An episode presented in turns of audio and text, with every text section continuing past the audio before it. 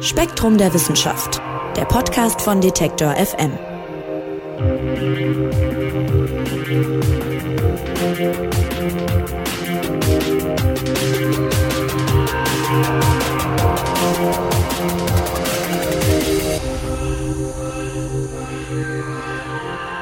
Hallo und herzlich willkommen zum neuen Spektrum Podcast von Detektor FM. Mein Name ist Marc Zimmer und ich freue mich, dass ihr dabei seid. Wir sprechen heute über besondere Pflanzen, nämlich solche, die fleischfressend sind, also Insekten fangen und sie verdauen. Und das ist ja schon mal eine absolute Ausnahme in der Pflanzenwelt. Und die Forschung, die hat sich lange Zeit gefragt, wie ist es evolutionär gesehen eigentlich dazu gekommen? Und darum geht's im aktuellen Heft von Spektrum der Wissenschaft und erklären soll es uns Spektrum-Redakteur Andreas Jahn. Hallo Andreas. Hallo Marc. Ja, Andreas, vielleicht vorneweg mal die Frage, hast du selber fleischfressende Pflanzen? Nee, das habe ich nicht, obwohl natürlich so eine Venusfliegenfalle ist äh, tatsächlich ja ein ziemlich äh, faszinierendes Gebilde. Ja, voll. Ich frage deshalb, weil ich hatte als Kind tatsächlich mal eine Venusfliegenfalle. Die hatte meine Mutter mir damals aus dem Baumarkt mitgebracht und da saß ich immer so davor und habe gewartet, dass die endlich mal eine Fliege fängt. Und das ist ja schon faszinierend, wie die das macht. Vielleicht kannst du uns das erstmal gleich erklären. Die Venusfliegenfalle ist ja vielleicht auch so die bekannteste fleischfressende Pflanze. Wie funktioniert die denn eigentlich? Ja, also diese Falle von der Venusfliegenfalle ist nichts anderes als ein umgewandeltes Blatt. Aus diesem Blatt, also aus diesem Fallapparat, ähm, strömen also Düfte ran, die Insekten anlocken, so wie das ja auch normale Blüten ja auch machen mit dem Duft. Deswegen riechen Blumen ja so schön. Und wenn dann eben halt ein Insekt, also eine kleine Fliege oder so, ähm, da reinkrabbelt, dann sitzen im Innern dieser Falle sitzen jeweils drei Tasthaare. Und wenn ähm, das Insekt dieses Tasthaar berührt, dann klappt die Falle zu. Wobei ähm, gibt da noch ein paar kleine Raffiniertheiten. Die Fliege muss ähm, nämlich ähm, dieses Tasthaar zweimal hintereinander berühren, weil ähm, so vermeidet ähm, der, die Falle de, irgendwelche Fehlfänge. Das, das wäre, weil das ja alles ziemlich kostspielig ist für den Organismus. Das heißt, wenn also diese Fliege dieses Tasthaar zweimal berührt, dann klappt sie zu, aber sie klappt auch noch nicht ganz zu. Das bedeutet, dass ganz kleine Insekten, für die sich jetzt die Verdauung nicht lohnen würde, noch entkommen können, größere bleiben aber drin. Und dann kriegt so eine Fliege natürlich Panik und zappelt wie verrückt da hin und her und berührt die Tasthaare dann nochmal. Und das ist dann das Signal, dann die Falle völlig zu schließen. Und sie wird dann richtig dicht und dann flutet sie ähm, das ganze Gebilde mit Verdauungssäften. Also das Ganze verwandelt sich regelrecht in einen grünen Magen. Und dann verdaut es eben halt diese arme Fliege. Hm. Aber wie geht das denn, dass diese, wenn man das beobachtet, ist ja schon Wahnsinn, wie schnell sich dieses Blatt, also die Falle dann bewegen kann. Das ist ja fast, als wäre da ein Muskel drin, aber das wird ja nicht der Fall sein. Wie geht das denn, dass das so schnell zuklappt? Ähm, das ist im Grunde genommen wie eine aufgespannte Feder. Die Pflanzen haben natürlich keine Muskeln, sondern das geht also mit Zelldruck. Ähm, das heißt, dass die Pflanze, ähm, indem sie eben halt da Wasser in das Gewebe reinpumpt, spannt die Feder und dann ist die Falle geöffnet. Und sobald eben halt ähm, die Tasthaare berührt werden, werden dann Aktionspotenziale ausgesendet und das ähm, löst eben halt aus, dass diese Feder dann schlagartig zuklappt. Die Venusfliegenfalle. Ziemlich faszinierend. Ich habe schon gesagt, es ist sicherlich die bekannteste fleischfressende Pflanze. Aber was gibt's denn noch so für Spielarten dieser Art von Pflanzen, also fleischfressende? Ja, da gibt es mehrere. Also die Venusfliegenfalle selber gehört zu den Sonnentaugewächsen. Da gibt es eigentlich nur drei Gattungen, aber das bekannteste ist natürlich der Namensgeber Sonnentau selbst. Da gibt es sogar zahlreiche Arten.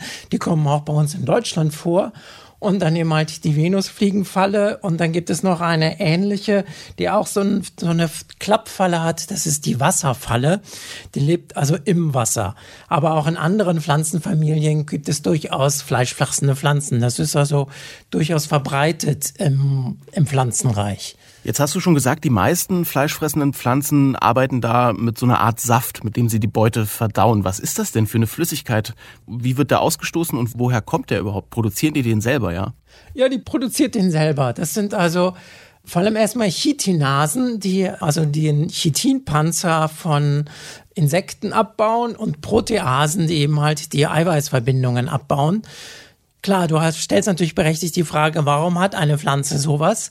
Das haben andere Pflanzen auch. Sie setzen das ein, um jetzt ähm, Fraßinsekten damit abzuwehren. Das ist also im Grunde genommen ist dieses, ähm, diese Nahrungsaufnahme, wenn man so will, ein Nebenprodukt des Immunsystems der Pflanze, wenn du so willst. Mhm. Okay, und jetzt hast du gerade schon erwähnt, diesen Sonnentau zum Beispiel, den gibt's auch in Deutschland. Ich persönlich als Laie hätte jetzt so fleischfressende Pflanzen eher irgendwie den tropischen Gebieten zugeordnet. Das stimmt aber gar nicht, ja?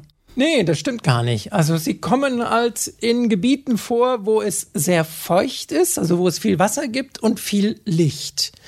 Gut, das haben wir natürlich auch in den Tropen, aber eben halt auch bei uns in Regionen, zum Beispiel eben halt in Feuchtgebieten, in Mooren. Da sind eigentlich die Bedingungen für das Pflanzenwachstum optimal. Sie haben viel Licht und sie haben viel Wasser. Da müssten sie eigentlich sprießen. In Mooren ist allerdings das Problem, Nährstoffe. Es gibt da sehr wenig Nährstoffe, Phosphate, Nitrate und so weiter. Und wie jeder Biogärtner weiß, Pflanzen muss man düngen. Jetzt können die sich natürlich nicht selber düngen und da haben eben halt die fleischfressenden Pflanzen den Trick erfunden, sage ich jetzt mal, dass sie ähm, sich den Dünger aus Insekten nehmen. Also die sind ja voller Phosphate und Nitrate, also wenn sie abgebaut werden. Das heißt also, die Pflanze nutzt die Tiere als Biodünger. Ja, also evolutionär gesehen gibt's ja immer einen Grund, warum Lebewesen irgendwas machen, in dem Fall Fleisch fressen, und das hast du gerade sozusagen schon beantwortet. Ja, also warum machen die das mit dem Fleischfressen? Weil ihnen sonst was fehlt. Das heißt aber, die machen das auch nur ergänzend zu normalem, ich nenne es mal normalem Pflanzenstoffwechsel, also mit Blättern und Wurzeln und so weiter. Ja, also sie leben natürlich erstmal vom Licht, wie jede Pflanze auch. Sie betreiben Photosynthese. Damit bauen sie ja ihre Nährstoffe, also ähm, ihre Energie auf. Aber wie schon gesagt, Pflanzen brauchen neben Licht halt auch Mineralien, also in Form von Phosphaten, Nitraten.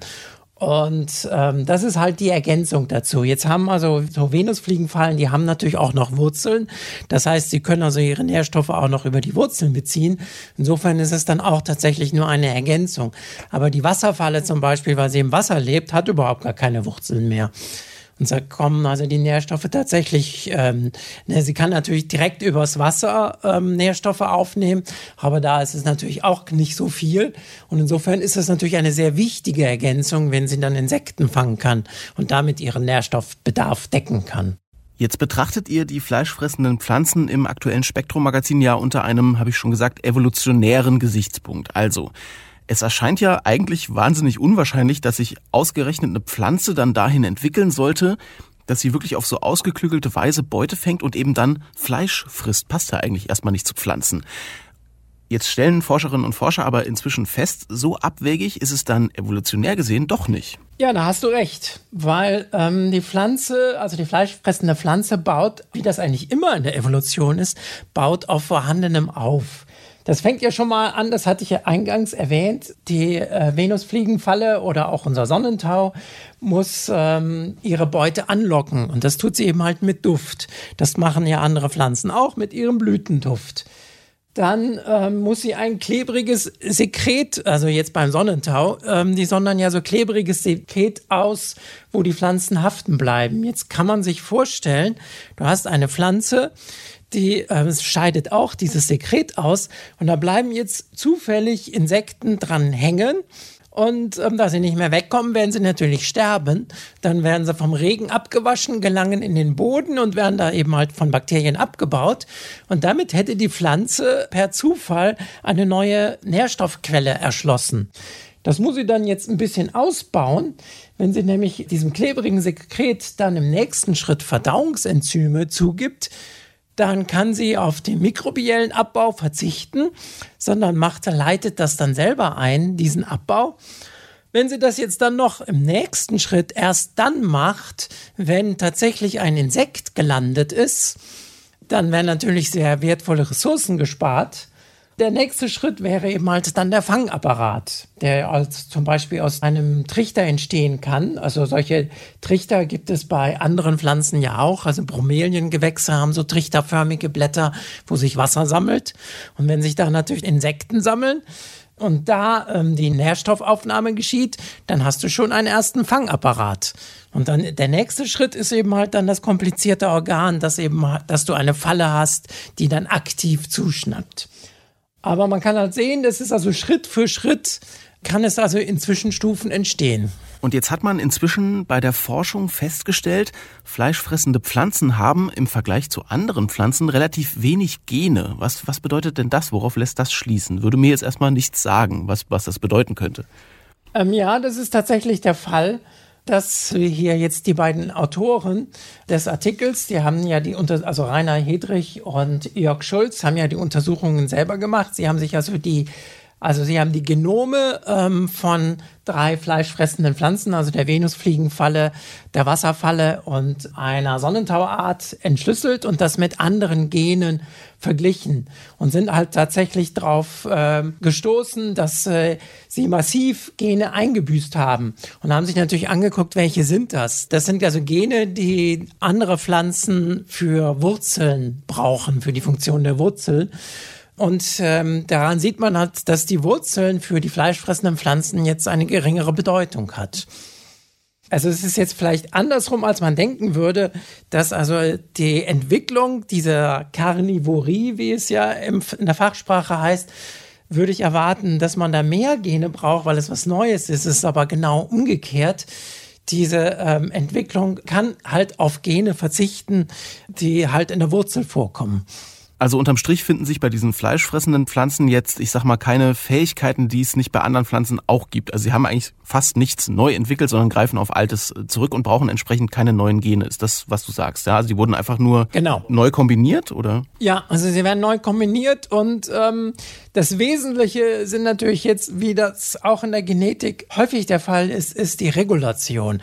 Also es kommt in der Genetik gar nicht so sehr darauf an, welche Gene da sind, sondern es kommt darauf an, welche Gene zu welchem Zeitpunkt aktiv sind. Und diese Aktivität der Gene ähm, wird natürlich reguliert. Und dafür gibt es regulatorische Proteine. Und das ist im Grunde genommen der Schalter, der ähm, die Gene an- oder abschalten kann.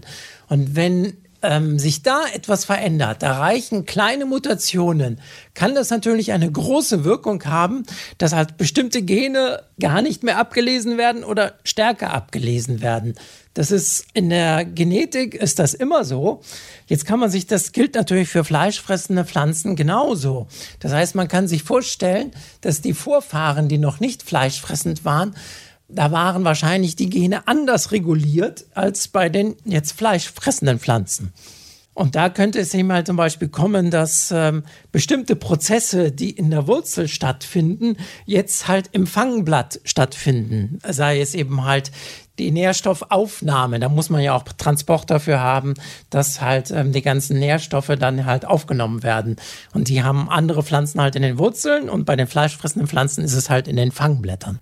Und jetzt beschreibt ihr im Spektrum-Magazin schön, wie die Forscherinnen und Forscher versuchen, herauszufinden, wie eben diese einzelnen Gene, diese einzelnen Eigenschaften dann neu kombiniert wurden, um es eben zu schaffen, tierische Nahrung zu nutzen. Und da arbeiten die, jetzt beim Fall der Venusfliegenfalle versuchen sie es herauszufinden, arbeiten sie mit einem Trick. Mit welchem denn?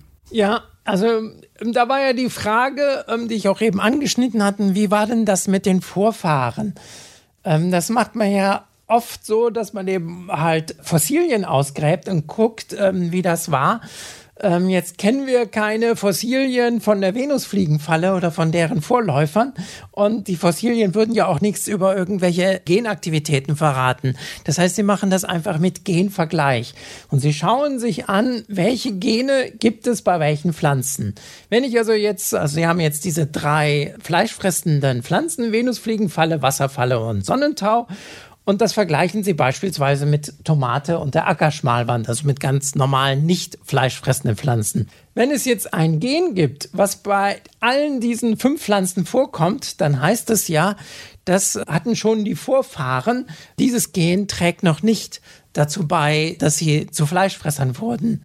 Wenn Sie jetzt ein Gen finden, das nur bei den Fleischfressern vorkommt, aber nicht bei der Tomate oder bei der Ackerschmalwand, dann ist das natürlich ein heißer Kandidat. Ah, hier ist wohl was passiert.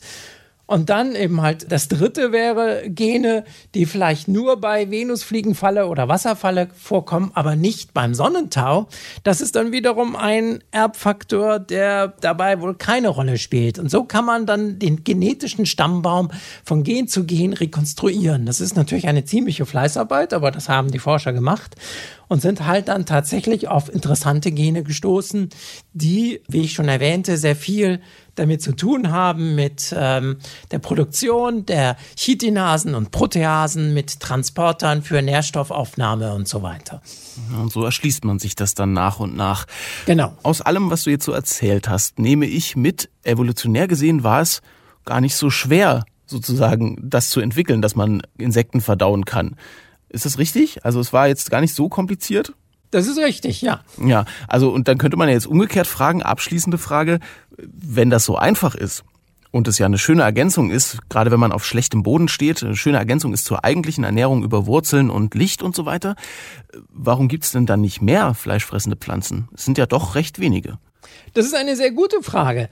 Tatsächlich sollte man das annehmen. Es ist wahrscheinlich so, dass ähm, die Zusatzkosten für die Pflanze, also für dieser Bau, für diesen Fangapparat dann doch zu hoch ist. Es ist tatsächlich so, dass, ähm, ich sagte ja schon, auch in anderen Familien gibt es fleischfressende Pflanzen und es, äh, man konnte auch nachweisen, dass bei manchen, die haben diese Fähigkeit auch tatsächlich wieder verloren. Das heißt, man kann sagen, die Fähigkeit, Insektennahrung zusätzlich zu nutzen, ist zwar evolutionär ein relativ kurzer Weg, aber er ist teuer, weil er eben halt ähm, sehr viele Zusatzkosten ähm, für diesen Bau dieses Apparates verlangt. Er lohnt sich also nur bei bestimmten Standorten, wie zum Beispiel diesen nährstoffarmen Mooren. Und somit ist es ein kurzer Weg, aber ein teurer Weg, der deswegen wohl auch selten gegangen ist. Ein kurzer, aber teurer Weg von der normalen Pflanze in Anführungszeichen zum Fleischfresser. Den ganzen Artikel gibt's im aktuellen Spektrum Magazin, im Zeitschriftenhandel oder online zu kaufen.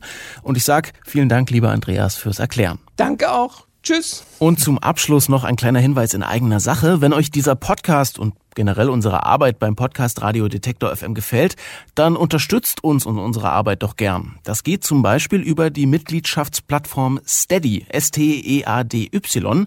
Da sucht ihr einfach nach detektor.fm und schaut, ob ihr uns dort unter die Arme greifen könnt. Vielen Dank auf jeden Fall schon mal dafür. Mein Name ist Marc Zimmer und ich sage Tschüss und bis nächste Woche.